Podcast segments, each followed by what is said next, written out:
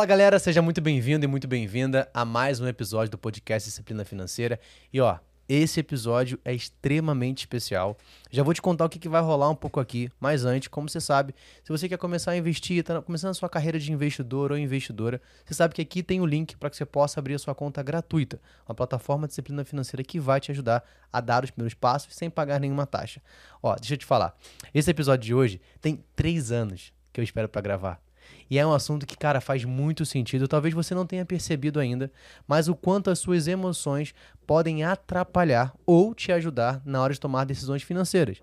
E é para isso que hoje a gente está nada mais, nada menos com a minha psicóloga favorita, que é a digníssima minha esposa, Luane Batista. Mas eu vou deixar claro que ela se presente. Mas antes, não esquece, até o final desse episódio você vai entender como ter o melhor controle emocional, como isso influencia na sua vida financeira e muito mais coisa que você precisa ficar até o final. Então, passando a bola para ela, se apresenta agora quem é a Luane em alguns segundos. Oi, gente, tudo bem? Eu sou Luane Batista, é, sou psicóloga clínica e trabalho com a terapia EMDR. Uh, tenho 29 anos e estou nessa na área da psicologia mais ou menos uns 4, 5 anos. Tá, só isso você vai falar? Você não fala que você é, você é esposa desse cara maravilhoso que tá aqui gravando esse episódio para vocês? Sou casada com o Rafael Imediato e não venho há três anos porque eu odeio câmera. Mas hoje é o dia, acabou. Hoje Fui quase que... que obrigada a estar aqui. e hoje quebramos esse trauma. Mas é, acho que a galera gera uma curiosidade, né? Quando a gente falou sobre que gravar esse episódio, qual é a relação? Porque a gente tem três bases aqui. A gente fala sobre finanças, sobre investimento e sobre empreendedorismo. Então, muitas das vezes, as pessoas podem estar relacionando, tá, mas o que uma psicóloga está fazendo num podcast de finanças e investimento? Queria que você comentasse um pouco o que você está fazendo aqui hoje. Bom, eu vejo dois pontos. O primeiro ponto é que investir em saúde mental é um dos melhores investimentos que você pode fazer. Para você poder fazer investimento financeiro, você precisa ter recursos emocionais para que isso seja possível. Então, o primeiro investimento, antes de você fazer um investimento financeiro, faça um investimento em saúde mental. E o segundo ponto é que exatas e humanas têm muito mais em comum do que todo mundo pensa, né? É, costumo dizer que eu e Rafael demos o match perfeito quando alinhamos a exatas com, a uma, com humanas. Porque é como se você se você não tem as suas emoções alinhadas, você não logo não vai conseguir uh, administrar os seus recursos financeiros, né? Então a gente conseguiu descobrir que o nosso trabalho tem muito mais de conexão do que a gente pensou um dia. É, e, e é legal você comentar sobre isso, porque para a maioria das pessoas tem sempre aquela, aquela desculpa, né? Eu sou de humanas. E aí você acaba tirando a sua responsabilidade, talvez de montar uma estrutura orçamentária, de olhar para o recurso, de olhar para o dinheiro, porque você já tirou o seu pé dali ah, não é comigo. E na verdade está muito relacionado. A gente bate muito papo em casa, a gente conversa muito sobre isso, e por isso que eu insisti bastante pela vir até aqui, justamente porque se você não tem esse domínio, esse controle emocional, a forma que você utiliza o seu dinheiro vai estar tá relacionado a essa emoção não controlada. Sim, um sentimento fora de ordem pode frustrar todas as suas finanças. E aí, só pra gente poder entender, é, eu sempre falo muito, conversa, a galera que já me segue sabe, que a nossa vida financeira, nosso padrão de vida está relacionado aos nossos costumes, nossos hábitos, o que a gente compra. E os nossos hábitos, tudo isso está relacionado com as nossas emoções também. Então, pegando esse ponto, como é que você pode destrinchar pra gente essa relação do dinheiro, das emoções e como é que eu consigo alinhar para que eu consiga levar a minha vida em sequência com isso? Calma. Vamos por parte a questão da falta de emoção, né? É, quando não falta de emoção, a falta do controle emocional, ele te faz automaticamente perder o controle financeiro. Porque você começa a ver o dinheiro não como um papel que, que faz você comprar algo, mas você vê o dinheiro como um objeto, um objeto que pode preencher algo que você sabe que está vazio, mas não sabe o que, o que faz para preencher, né? Então, o descontrole emocional, quando a gente junta com o dinheiro, é, a gente consegue ver uma bagunça só, porque é como se fosse um ciclo. À medida que eu acho que comprar vai me satisfazer, vai, vai preencher esse vazio que tem dentro de mim, eu continuo comprando. E eu acredito que eu preciso comprar. Só que quanto mais eu compro, mais vazia eu fico, porque eu não estou preenchendo absolutamente nada. E a, a, partir do momento que você não consegue entender que essa compra está ligado às tuas emoções, é, você não consegue olhar nem para o teu financeiro, porque vai estar tá todo bagunçado também, e nem para as tuas emoções. Você vive nesse ciclo de compro para me satisfazer, me, satisfaz, me, me satisfaço momentaneamente, passou ao prazer momentâneo, eu compro de novo, e é como se fosse um ciclo eterno. E se você para para pensar hoje em dia, na população que a gente vive, é, saiu uma matéria em abril, né, que 77,7% das pessoas são endividadas. E eu arrisco a dizer que essas dívidas, ela tem um, por trás delas um cunho emocional, um descontrole emocional, sabe? É, e você falou da, da questão principal de, por exemplo, é, a gente fica um preenchimento, né? Então eu acabo tendo uma frustração, eu acabo tendo uma situação e eu quero a tampar é basicamente, sabe aquela frase que a nossa avó dizia? Tampar o sol com a peneira? É exatamente isso. Você tem um problema muito grande e você quer colocar uma peneira. Ou seja, eu sei que eu tenho muita coisa para resolver, mas eu vou lá, vou me satisfazer, vou ter um prazer momentâneo fazendo uma compra ou algo do tipo. Só que eu sei que cinco minutos depois que eu saio da loja, eu vou me arrepender de ter feito aquela compra. Então, o primeiro ponto que a gente pode colocar aqui para a galera que está assistindo a gente é o seguinte: se você fez uma compra e você se arrependeu cinco minutos depois. Procure uma psicóloga. Eu. é, é, muito provável que isso está tá relacionado a de fato um descontrole emocional. Porque eu falo que comprar é muito bom. Uhum. Mas comprar quando você pode é melhor ainda. Então, se você tem uma culpa depois que você executa uma compra, significa que você não poderia ter feito aquela compra. Então a questão não é sobre comprar, era você entender se você pode comprar, se é o momento adequado. E para tudo isso você precisa entender como estão as suas emoções hoje. É isso? Como anda o seu coração hoje? Se você não sabe, a Luane tem um quadro que ela fala muito, né? A gente até comentou isso antes de começar aqui, sobre como anda o seu coração. É importante a gente entender como está o meu coração. Porque, cara, nosso coração tem todas as fontes de vida. Então, se a minha decisão está relacionada a uma forma desalinhada do meu coração, significa que aquela compra, ela é uma compra equivocada. Cara, que louco isso, né? Antes de você comprar, você lembra da frase: Como anda o seu coração hoje? E aí você vê se você está comprando pelas suas emoções ou porque de fato vai comprar. É, brincadeira à parte, né? Mas assim, o, o prazer da compra não é um problema. Às vezes eu, é, o que eu falei, a pessoa pode achar que o prazer da compra é um problema. Não, e o prazer de comprar não é um problema. O problema é quando esse prazer é momentâneo e logo depois que esse prazer passa, isso gera uma culpa. Então, se te gera uma culpa, é porque algo aí dentro de você tá dizendo, pera lá, não era para você ter feito isso, porque eu não queria ser alimentado por essa compra, eu queria ser alimentado por uma outra coisa. E quando a gente para pra pensar em algo aí dentro que tá te dando esse alerta, é inevitável a gente não falar que a tua relação com o dinheiro, ela vem da sua infância. Eu não sei se, eu não sei não, né? Todos nós somos assim. Todos nós aprendemos a nossa primeira relação com o dinheiro na nossa infância. Eu lembro que, sei lá, com dois, três anos, meu pai falava: Papai tá saindo para trabalhar para ganhar tutu. E tutu era dinheiro. Então, na minha cabeça, eu internalizei que meu pai tem que trabalhar para ganhar dinheiro. E eu não sei se você teve esse brinquedo, mas eu tinha é, um tipo um caixa eletrônico de mercadinho com aqueles vários dinheirinhos falsos, sabe? Eu amava aqueles dinheirinhos falsos. E você já começa a aprender ali a lidar com o dinheiro. Fora a forma como você vê o seu pai ou a sua mãe ou a pessoa que te criou é, se relacionando com dinheiro, como eles te passaram, como eles te ensinaram isso. E daí você vai crescendo, crescendo, chega no banco imobiliário. Quer saber como uma pessoa lida com o dinheiro, com as suas emoções jogue banco imobiliário com ela. É, eu, eu gosto muito desse jogo. Né? Ele eu... gosta de ser o banqueiro do jogo. Ele só quer ser o banqueiro do jogo. E eu quero comprar os apartamentos. Na... O banco imobiliário que eu jogava era do Rio, né? Eu queria comprar os apartamentos na Vieira Solto, na Lagoa. Não, agora eu só quero na Faria Lima. Só na Faria Lima, que tá ótimo. Mas é legal você falar sobre isso, porque assim, daqui a gente pode tirar muita coisa. Então vamos, vamos pegar antes do banco imobiliário, vamos voltar para o que você falou. Sobre essa questão da infância e a forma que a gente lida com dinheiro. E aí eu vou trazer talvez o, um, um ponto e uma história que aí pode trazer um contexto melhor. O que acontece é que a gente não pode tirar a nossa responsabilidade, porque às vezes a gente pode olhar o seguinte: caramba, poxa, a Luana acabou de falar que muito da minha relação tá como os meus pais cuidavam do dinheiro. Ok, mas também eu tenho que assumir a responsabilidade de entender como eles lidaram e mudar isso se não for uma forma correta. Sim, mas é muito difícil que isso aconteça. É... Não muito difícil que isso aconteça, né? Mas é difícil, muitas das vezes, quando você está envolvido diretamente nessa tua dificuldade de lidar com o dinheiro, é... conseguir olhar que foi algo lá de trás.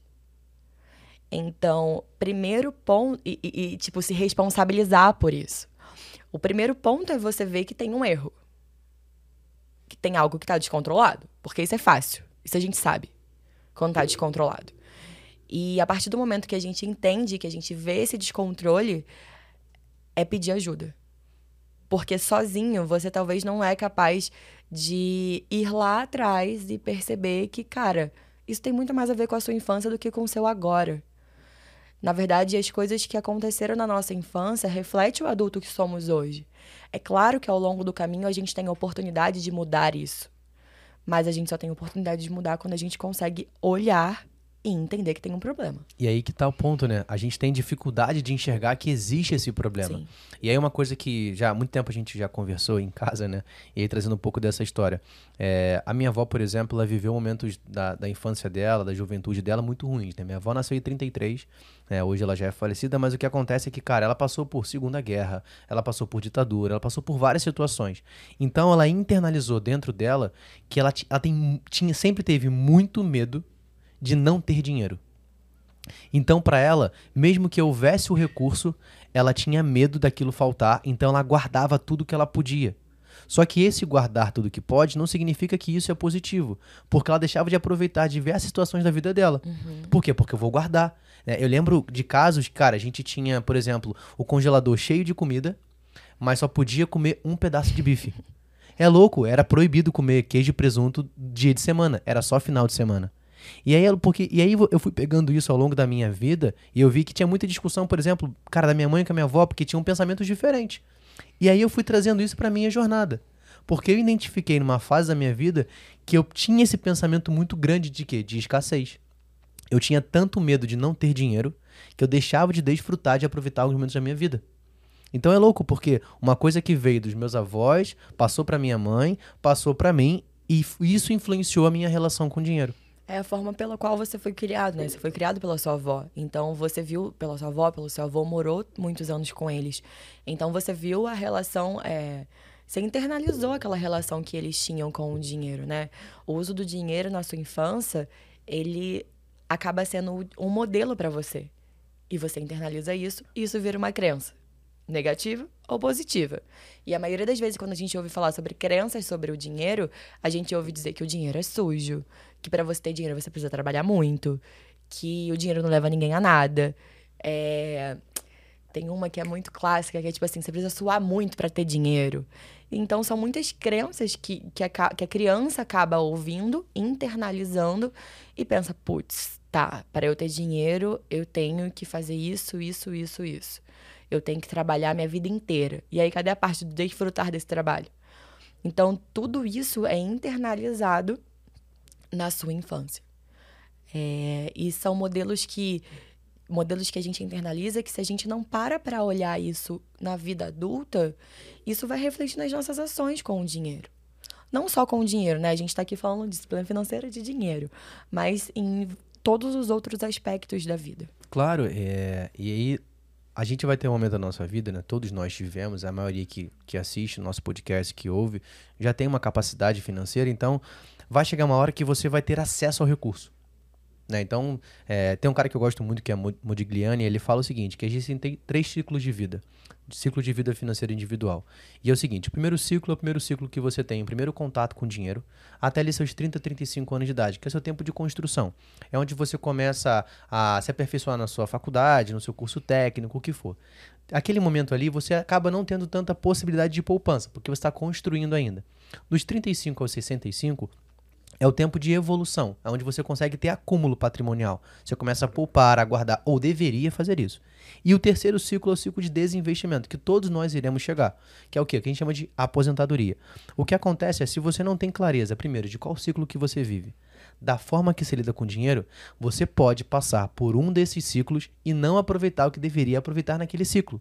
Seja o ciclo de construção, que é de se aperfeiçoar, seja o ciclo de acúmulo, que é o ciclo que você deveria poupar mais para se aproveitar na sua aposentadoria, ou o ciclo de aposentadoria, que você deveria estar desfrutando ainda mais que você não conseguiu nos últimos anos, você não consegue, tem que trabalhar porque você não se preparou.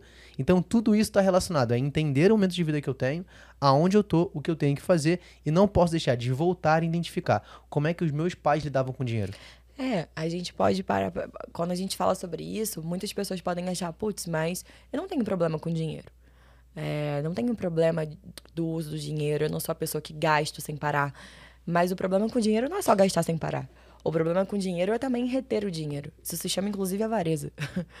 é, então, tem vários outros aspectos que, é, que as vivências da sua infância e o modelo que você internalizou sobre o seu dinheiro apontam para quem você é hoje né? Então, tá. Então você está me dizendo que toda pessoa adulta internalizou um modelo de dinheiro na sua infância? Sim.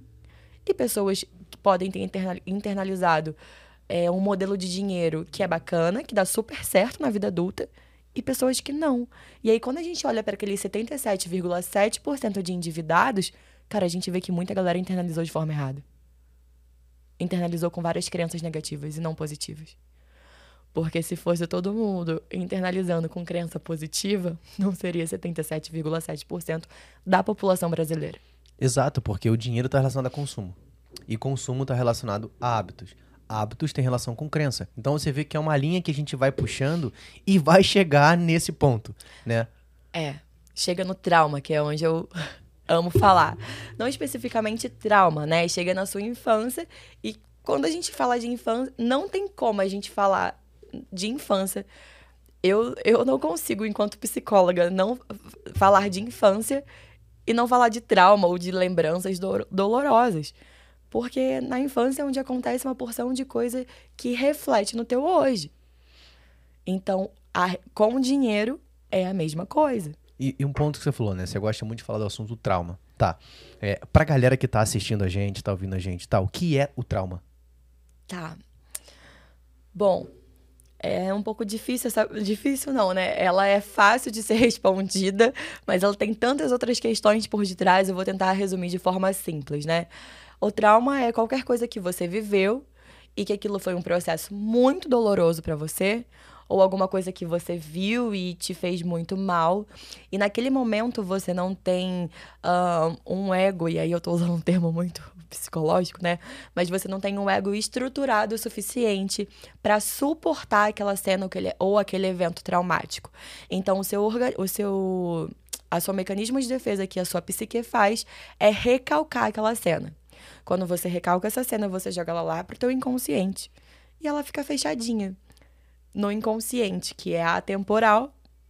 Então essa cena ela não tá numa ordem cronológica nas lembranças da sua vida. Só que é uma cena que te causou dor. Então, por mais que você recalque essa cena, essa dor tá aí. E se você não olha para esse trauma, é como se você só sentisse a dor, mas não sabe de onde ela vem. E quando eu falo dor, não é só dor física, é dor emocional também. É, então, ah, mas o que, como é que a gente pode relacionar traumas de infância com dinheiro? Porque, por exemplo, quando você sofre alguma privação, ou quando você sofre alguma rejeição, tem muita gente que usa o dinheiro para ser aceito. E o dinheiro para ser aceito, ele tá muito atrelado a uma rejeição ou, a um abandono, abandono, abandono, eita, não quer sair. abandono. A gente vai entrar nesse ponto, mas tem uma coisa que você estava falando, que, cara, isso, isso para mim é, é, sensacional. Dessa aqui, da gente falar desses pontos, sobre a questão do abandono, sobre a questão de querer ser aceito e utilizar o dinheiro para isso, né? Então, mas quando a gente estava falando da questão do trauma, uhum. é, tem algumas coisas que a gente pode comentar.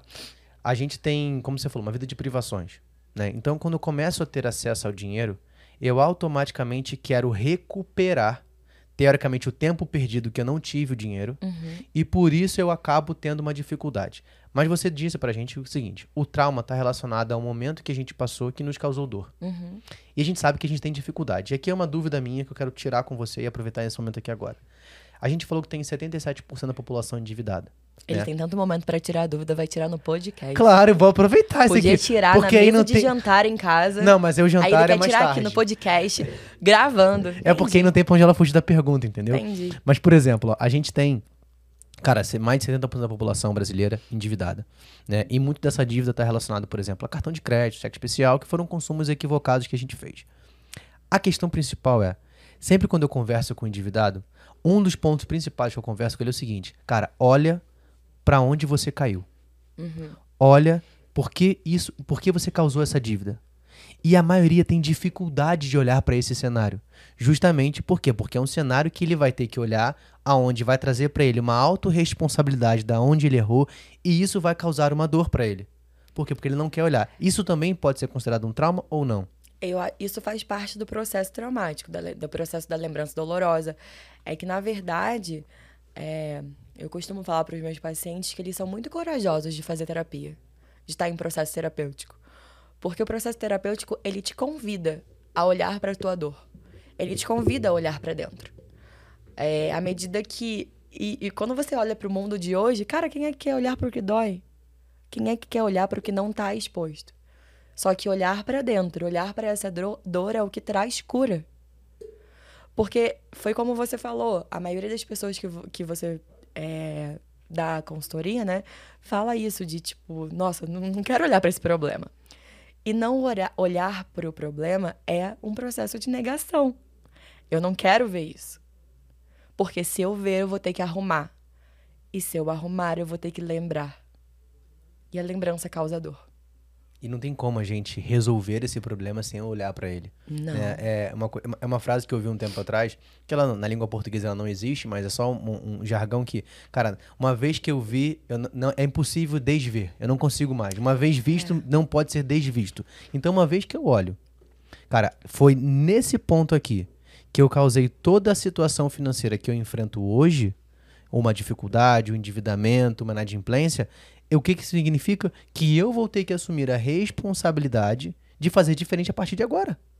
Só que eu tenho que olhar para esse problema. Claro, é, o não olhar, né, dentro do quesito financeiro, não olhar para esse problema é como se você é, gastasse, né, o dinheiro para reparar essa dor. Seja ela emocional, seja ela física, e não vai reparar. Você só vai continuar gastando mais. A única forma de você gastar o dinheiro para reparar a dor é fazendo terapia. Agora, fora essa, Cara, eu tô, eu tô impressionado. Eu vou perder meu trabalho pra ela agora. Mentira, a gente vai trabalhar junto, né? Isso Bate- aí. Bate aqui. É nóis. Ó, mas é. E aí, tem uma crença que é muito comum, né? Todo mundo escuta. A raiz é o dinheiro de todo mal. É claro que há muitos anos a gente, É. a gente fala que isso não é verdade e tudo mais. Então, se a gente pega essa crença e o que você falou, na verdade, o mal tá nas emoções equivocadas que você não tratou. Por quê? Porque você é a pessoa que lida com o dinheiro. Então, o, o mal não tá no dinheiro, e sim em quem utiliza. Tô correto nessa relação? O que mais você pode acrescentar ou não? é, eu acho que a gente pode ir um pouquinho mais para trás de quem te falou essa crença. Ótimo. Quem te falou essa crença provavelmente foi tua avó, teu avô, teu pai, tua mãe. Por que, que eles falaram a- a sua crença? Qual é a história de vida deles? Cara, tua avó, você falou pra mim que a tua avó viveu a Segunda Guerra. É, passou, né? O período, né? 45. Passou o período da Segunda Guerra Mundial. O que que passava na cabeça de alguém que passou pelo período da Segunda Guerra Mundial? O quanto aquilo foi traumático pra ela? Então, quanto disso ela passou pra você em relação ao dinheiro? E aí, quando a gente ouve essa crença, o dinheiro é a raiz de todo mal, a gente, antes de tentar entender é, por que, que a pessoa utiliza essa crença para a vida dela, a gente primeiro precisa entender por que, que esse indivíduo internalizou essa bendita crença. Tem um porquê. Para tudo tem um porquê. Porque a gente sempre tenta trazer a- aquela crença daquela pessoa como uma- a verdade absoluta. Mas a verdade é uma verdade absoluta pra quem passou. Exato. E de fato é uma verdade absoluta para a pessoa que passou. Não, sim. não é uma mentira, é uma verdade. A pessoa passou, Claro. internalizou isso porque aquilo fez sentido para ela naquele momento. O grande lance é quando a gente carrega isso pro resto da nossa vida, porque a- o trauma, a lembrança dolorosa é uma verdade, você viveu mesmo. O problema é quando você quer carregar ele por anos.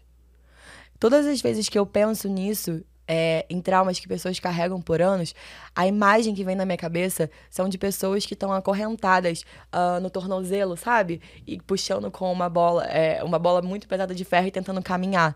Para mim, aquela é a pessoa, é o indivíduo, e essa bola pesada de ferro que ela tenta puxar é o trauma. Mas existe a chave que abre e solta essa bola.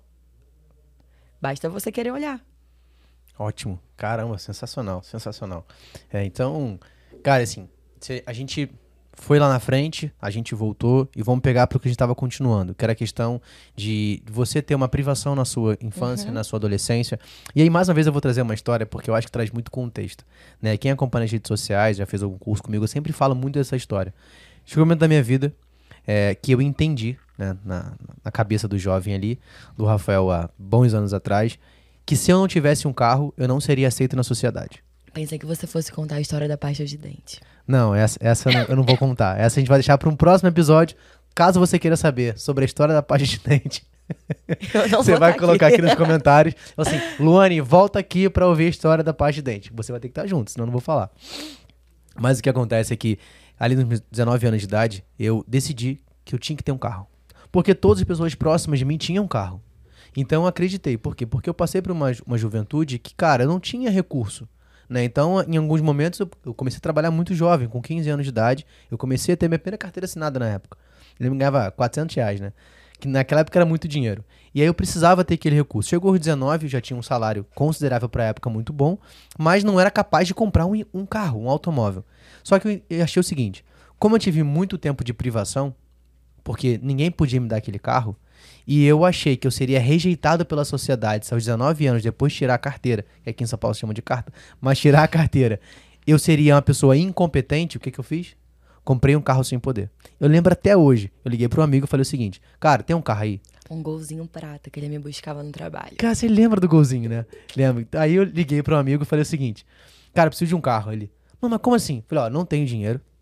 Eu recebo, sei lá, acho que R$ 1.500 por mês não tem como dar entrada, me ajuda. E ele tinha uma loja de carro e falou assim: ó, cara, apareceu aqui um golzinho geração 4, sem o retrovisor. Eu lembro até hoje disso. Ele falei: não, manda esse aí. Só que assim, era distante, eu morava no Rio, eu fui comprar um carro em Cabo Frio. Eu não vi o carro. Eu só queria ter Cabo o bendito Frio, carro. É na região dos Lagos do Rio, gente. Dá umas duas horas e meia. É, 250 quilômetros de distância. É tipo daqui até a praia, de São Paulo, capital, até a praia.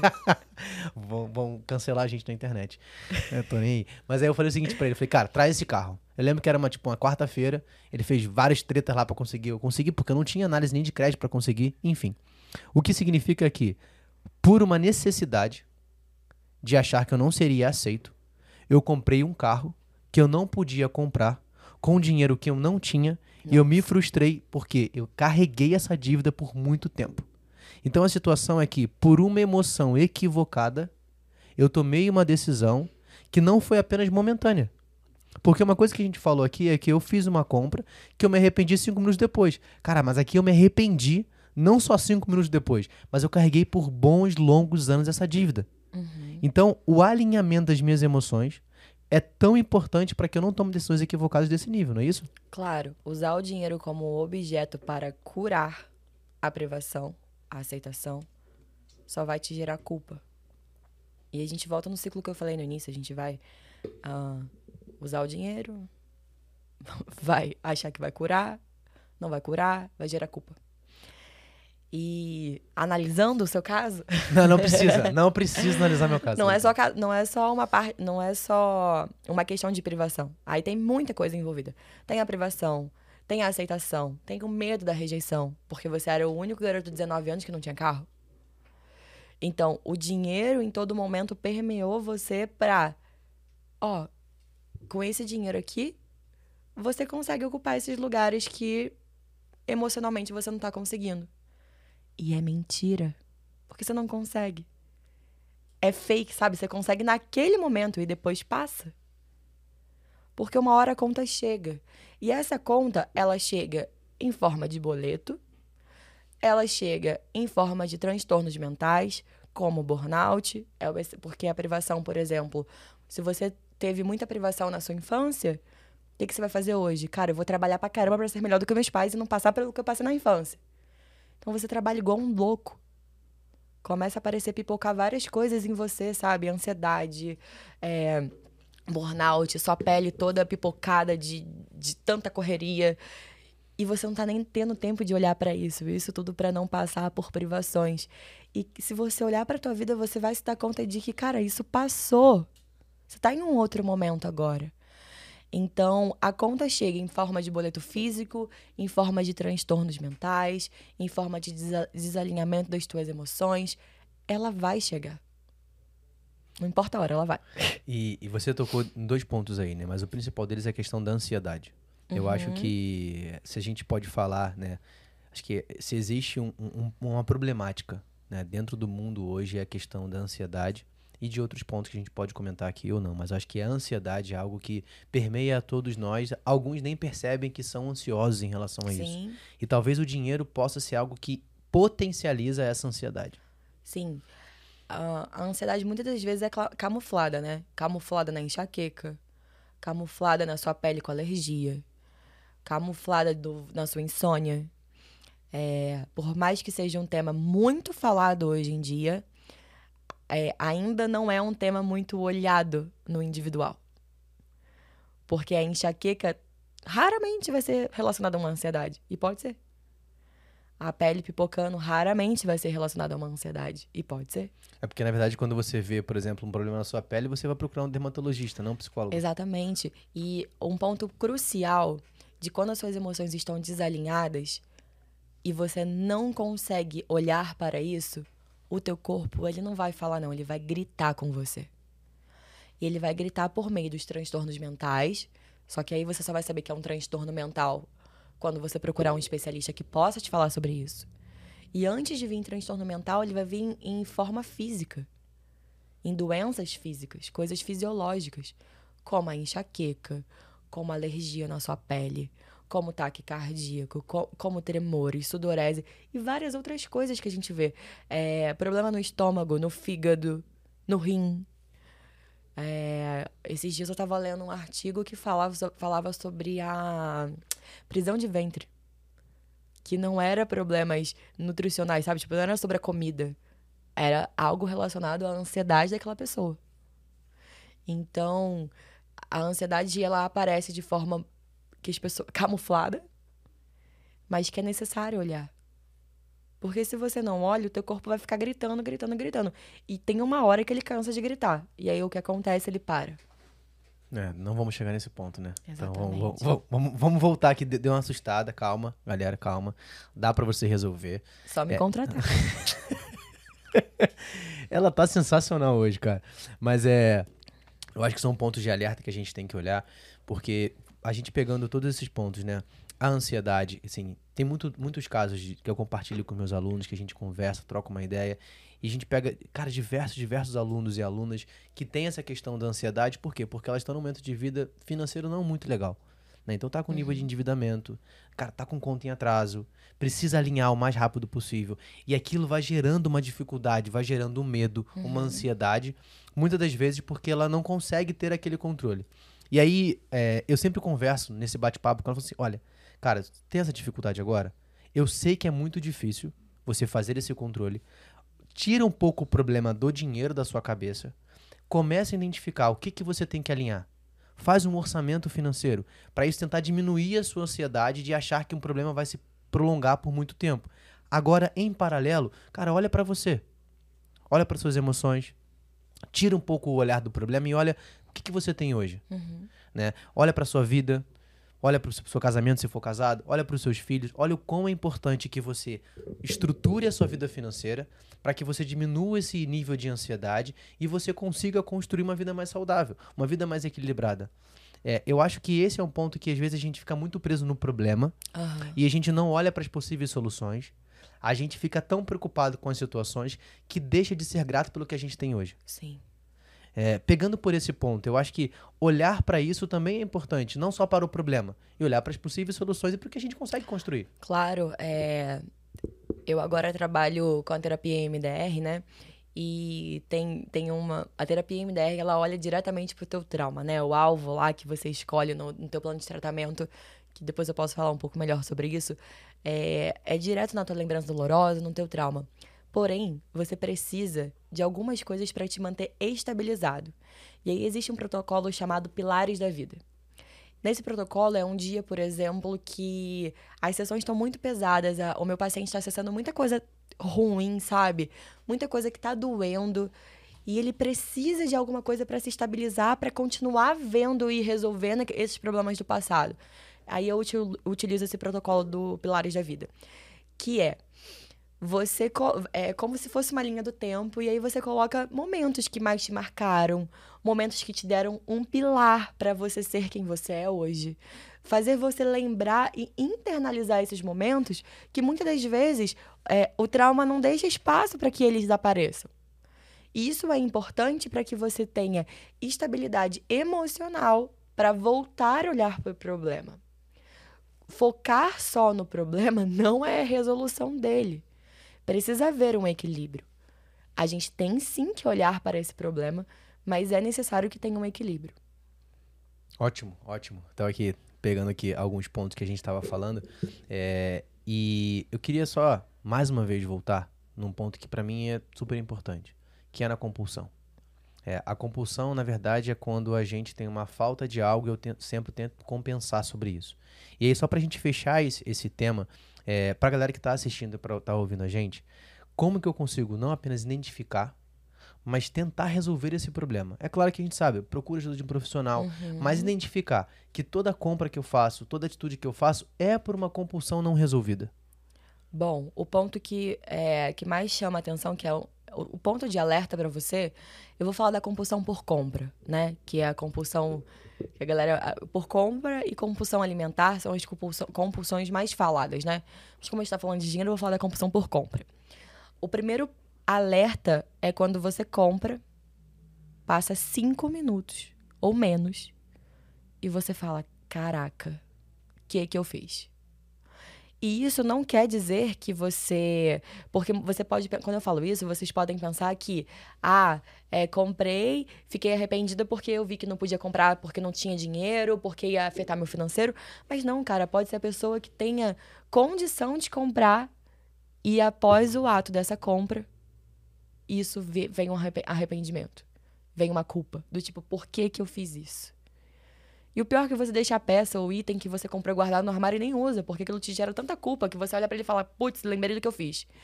Não tem. É, tem a ver com o dinheiro, porque é a moeda que você está usando, é o objeto que você está usando para satisfazer ou preencher o vazio da sua compulsão, mas ao mesmo tempo ele não tem ele não está ligado ao dinheiro. Não está ligado a você ter ou não dinheiro, mas sim ao teu ato do tipo tô comprando porque preciso preencher um vazio. É lógico que isso não vai vir de primeira na sua cabeça. Você não, você não vai lá, nossa, tô comprando porque eu quero preencher um vazio.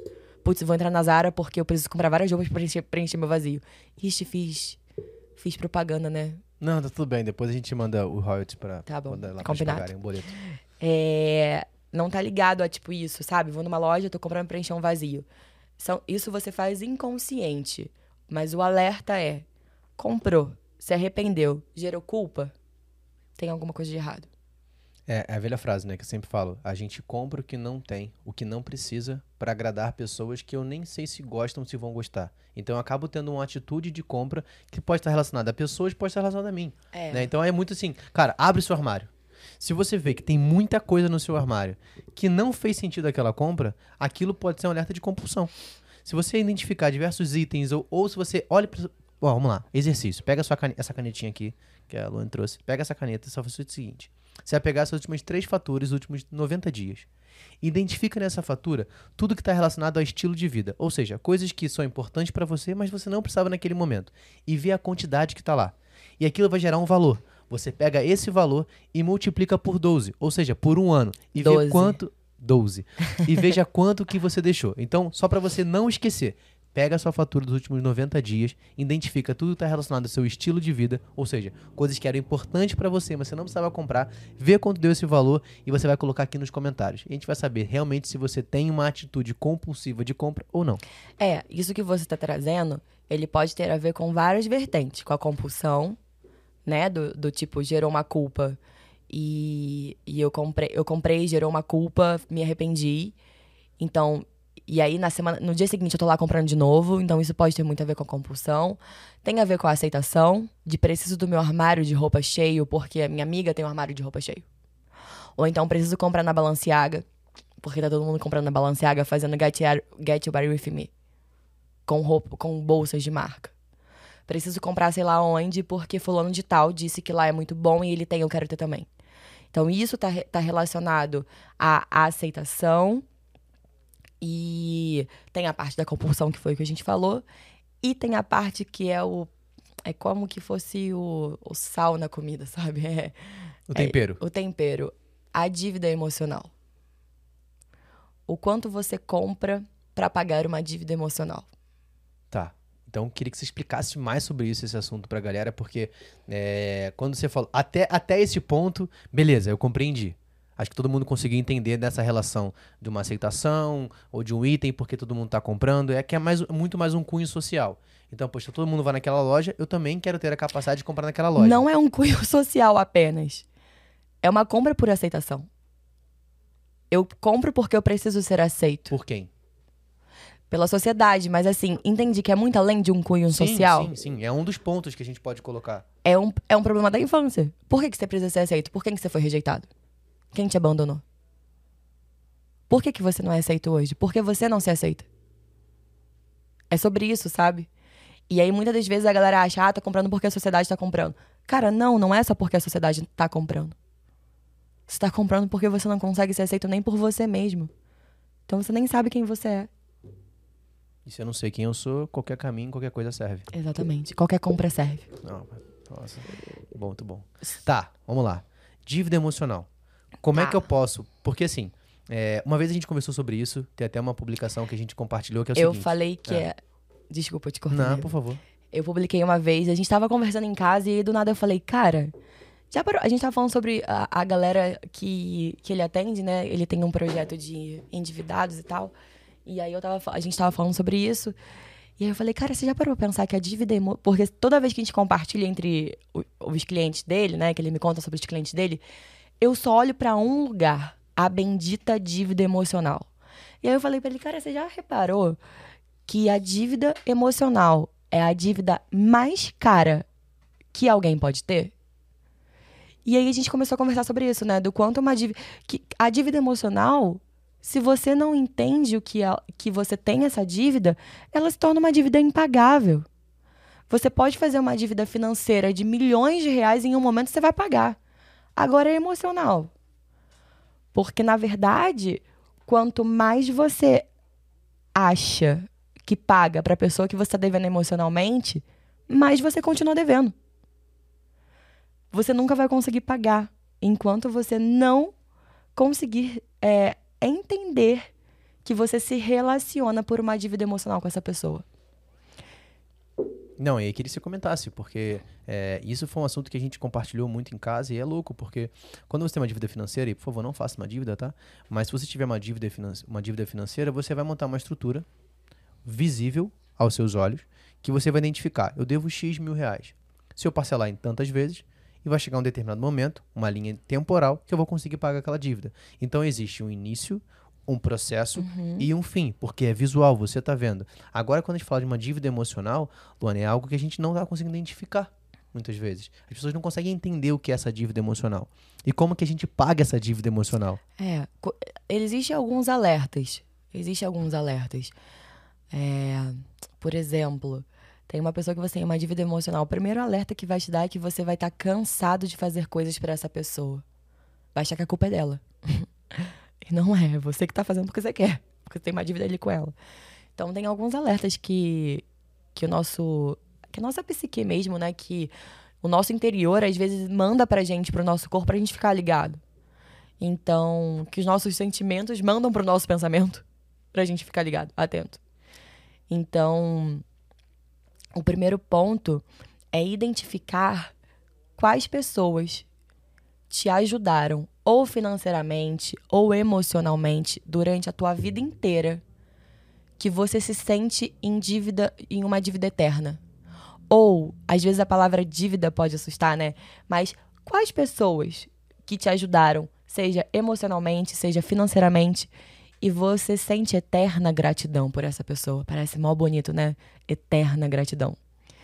E na verdade essa eterna gratidão pode ser uma pode por trás dela pode ter uma dívida emocional. E aí você vai em todo momento tentar suprir essa situação de algo que alguém te ajudou e não tem problema você ajudar, mas entender que existe um certo limite. E aí por que, que eu, tô, eu peguei esse ponto que para mim é muito, muito legal? É, boa parte das minhas clientes já partiu alguns casos que são mães. Uhum. E aí sempre identifica uma dificuldade. É claro que alguns pontos a gente não consegue falar por, por não termos filhos ainda, né? Uhum. Então, quem pegou o podcast aqui agora, a digníssima é minha esposa. E... Mas o que acontece é que, por exemplo, às vezes uma mãe, ela se endivida Uhum. para tentar suprir algo que o filho nem sabe que ele precisa. Uhum. Então, vamos colocar filhos menores, por exemplo. Uma vez em uma consultoria, eu cheguei para uma mãe e falei o seguinte: olha, cara, a melhor coisa que o seu filho pode ter é uma mãe financeiramente saudável. Sim. Porque você está tentando suprir tudo que você talvez não teve na sua infância. Principalmente acontece com festa de criança, Uhum. que você não conseguiu ter e você tenta suprir isso com o filho. Pode acontecer, e aí é uma pergunta que eu te faço. Pode acontecer que isso entre uma mãe e um filho pode ser uma dívida emocional e por ela não identificar essa dívida emocional, toda a linha de vida financeira dela, ela acaba se endividando, fazendo o que ela não pode porque ela quer agradar essa criança. E essa criança nem sabe que ela precisa daquilo. Uhum. Isso pode acontecer? É uma dívida emocional? Como identificar? É uma dívida emocional, pode acontecer. Quer dizer, a gente tem que olhar mais profundamente caso a caso se para bater martelo sobre uma dívida emocional, mas me parece ser uma dívida emocional. É, como identificar, né? Isso é muito subjetivo, porque em cada pessoa pode aparecer de alguma forma. Mas só de falar que ela não tem o dinheiro, mas precisa pagar algo pro filho, é como se ela tivesse que é, é, tirar de onde ela não tem para colocar.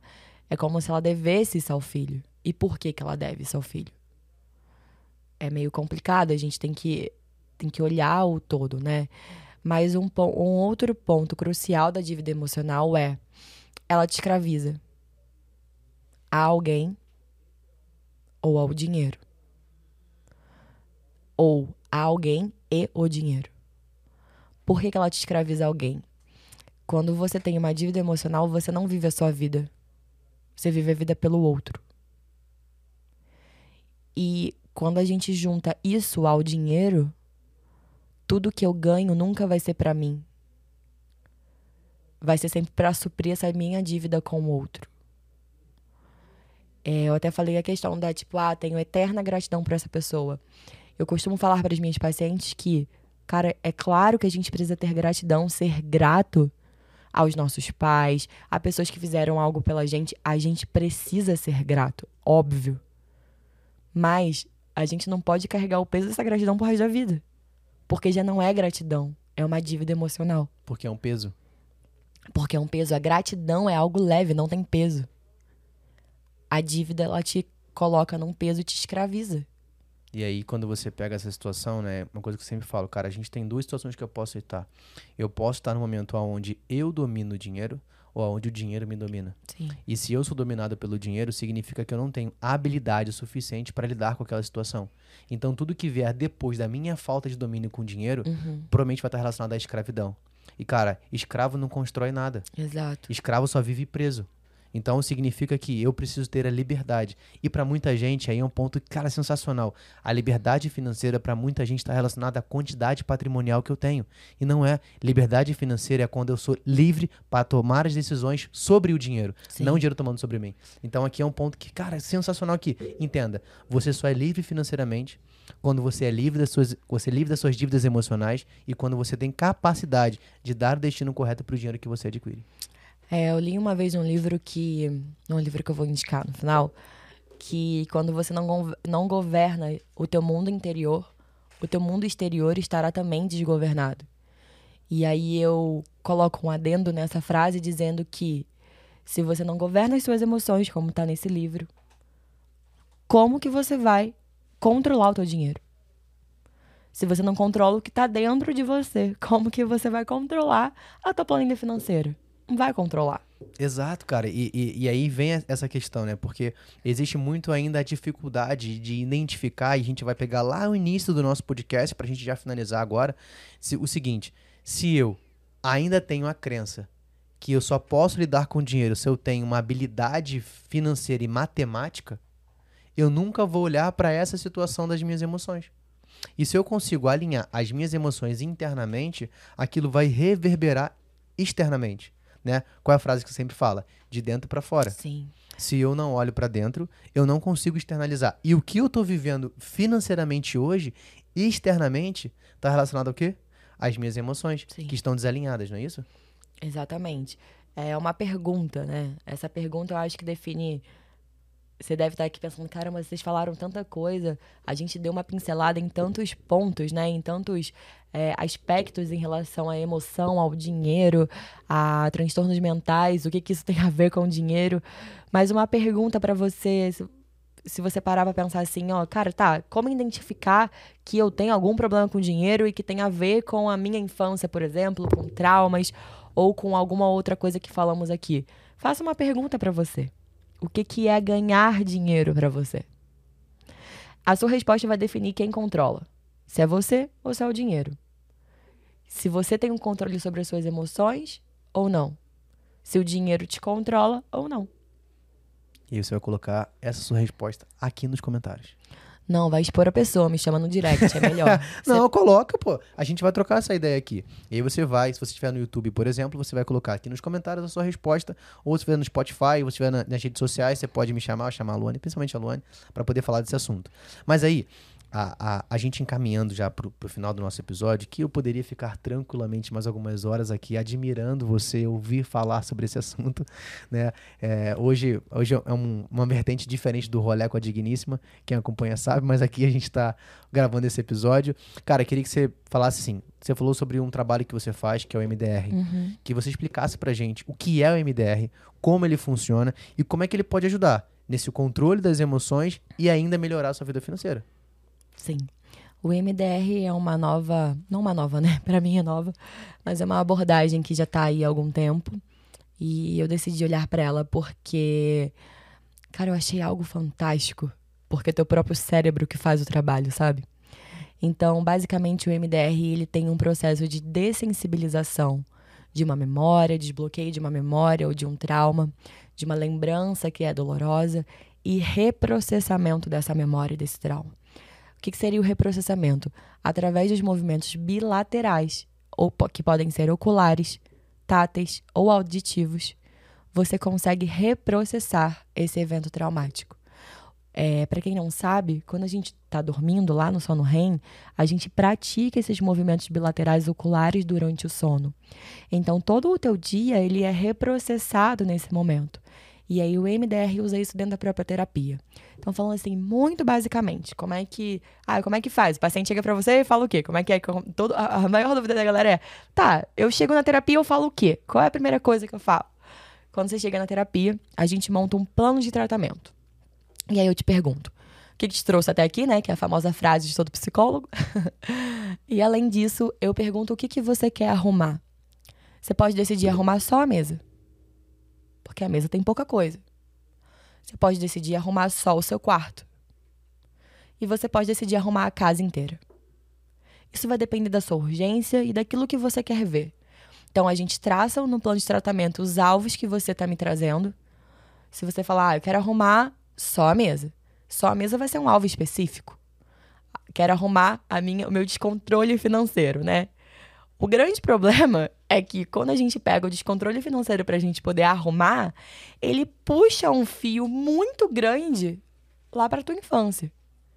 Então a gente pode até resolver uma coisa ali momentânea do do por exemplo, ah, preciso, cara, essa é boa. Preciso, por exemplo, me controlar porque eu vou fazer uma viagem, preciso não gastar dinheiro, preciso me controlar pra isso. O MDR vai, te- vai dar conta de te ajudar com isso. Mas eu vou ser bem clara pra você dizendo, "I- vai resolver isso. Não vai resolver o que tem por trás disso. É, e, e, e principalmente você tem que saber como você vai alocar esse dinheiro. Como você vai se planejar, Uhum. como montar esse plano. Uhum. Porque uma coisa é você, beleza, você olhou para a parte emocional por um trauma que você tinha, mas tá, a técnica precisa ser fundamentada. Então, como é que você vai estruturar esse orçamento? Quanto você vai poupar de acordo com o seu padrão de vida hoje? Então, é, é um combo que tem que Aí acontecer. já é com você. É, mas é claro que eu vou puxar pra cá. Aí já não é, não é- não, não vou conseguir fazer lá o plano de tratamento com a pessoa, colocando qual carteira de investimento ele vai investir. Não vai Não, rolar. Mas, mas é legal, é legal você falar isso porque assim, é, o, o, o cliente, o paciente, como você queira chamar, ele vai chegar pra você com uma demanda. Sim. Uma demanda com algo que ele precisa resolver, mas com uma clareza de objetivo. Uhum. É como você montar uma estrutura orçamentária. A pessoa ela vai vir com um problema, Sim. com uma problemática, cara, eu preciso resolver, tô endividado ou não, quero montar uma viagem, quero montar um plano. Ela vem com essa problemática e o principal ponto é, tá, mas qual é o seu objetivo com isso? Exatamente. Então você vê que é uma linha que anda muito junto. Uhum. Sobre você entender, tá? Eu tenho uma- algo que eu preciso resolver, eu sei aonde eu quero chegar, eu só tô com dificuldade nesse plano. Uhum. E aí você, a você vai tratar isso emocionalmente e do lado de cá a gente vai tratar isso financeiramente. Caramba, gostei. É, porque é preciso ter saúde mental, emocional, saudável, para você poder desfrutar da prosperidade, da sua vida financeira. Porque, cara, é o que a gente mais vê, por exemplo, de caras que têm, são muito bem sucedidos hoje, né? Tem altos cargos no mercado financeiro, no mercado de trabalho, mas não conseguem dormir quando colocam a cabeça no travesseiro, sabe? Em outros casos, pessoas que de baixa renda, que não tem quase nada nem para comer e também não conseguem colocar a cabeça para dormir no travesseiro, sabe? E ali o mediano de pessoas que são muito atrapalhadas com as suas contas, tem dívidas, tem isso, tem aquilo e também não conseguem colocar a cabeça no travesseiro para dormir. Então é preciso ter saúde emocional para que você tenha uma saúde financeira. Esse, isso, esse detalhe aqui acho que foi muito importante pra gente fechar, porque às vezes as pessoas estão relacionando a prosperidade, ou a liberdade financeira, ou ah, tô bem financeiramente com a quantidade de grana que você tem. Sim. E aqui você colocou três bases. Você colocou como colocar bases sociais, você colocou a que tem baixo, médio e grande, tá? Só um principal ponto aqui, que não é sobre a quantidade de recursos que você tem, mas é a forma que você administra não só o recurso, mas também as suas emoções. E aí, como é padrão do nosso podcast, a gente caminhando agora pro final de verdade, poderíamos ficar mais tempo aqui. É, eu sempre gosto que todo convidado deixe pra gente duas coisas. Primeiro, uma frase que pode ser uma frase que faz sentido pra você, uma mensagem pra galera, você vai olhar pra aquela câmera ali, e o outro é a indicação de um livro. né? Então, para você que não sabe, a gente tem a nossa biblioteca, que ela vai ficar disponível em nosso site, disciplinafinanceira.com.br, e lá em cada episódio vai ter lá qual foi o livro que aquele convidado indicou, né? Com a recomendação, com um breve resumo e o link para caso você queira adquirir aquele livro também. Então, é muito importante para a gente identificar não só a- o nosso áudio, o podcast, o vídeo, mas também a leitura, que a gente sabe que no Brasil, cara, é precário. Enfim. Então, eu queria que você indicasse, falasse uma mensagem para a galera que tá assistindo a gente. Antes de mais nada, muito, muito, muito obrigado por estar aqui. Faz coração pra galera aí. Coração pra todo mundo que tá assistindo a Vai me gente. levar para jantar hoje. É, hoje com certeza. E. Mas que você deixasse uma mensagem pra galera e a indicação de um livro também, por favor. Então, a frase que eu queria deixar é: para ter saúde emocional no meio do caos, você precisa pedir ajuda. E o livro Governando de Dentro para Fora, do Kleber Barros, é sensacional. Esse livro, cada vez que você lê ele, ele te fala alguma coisa diferente. Então, super recomendado.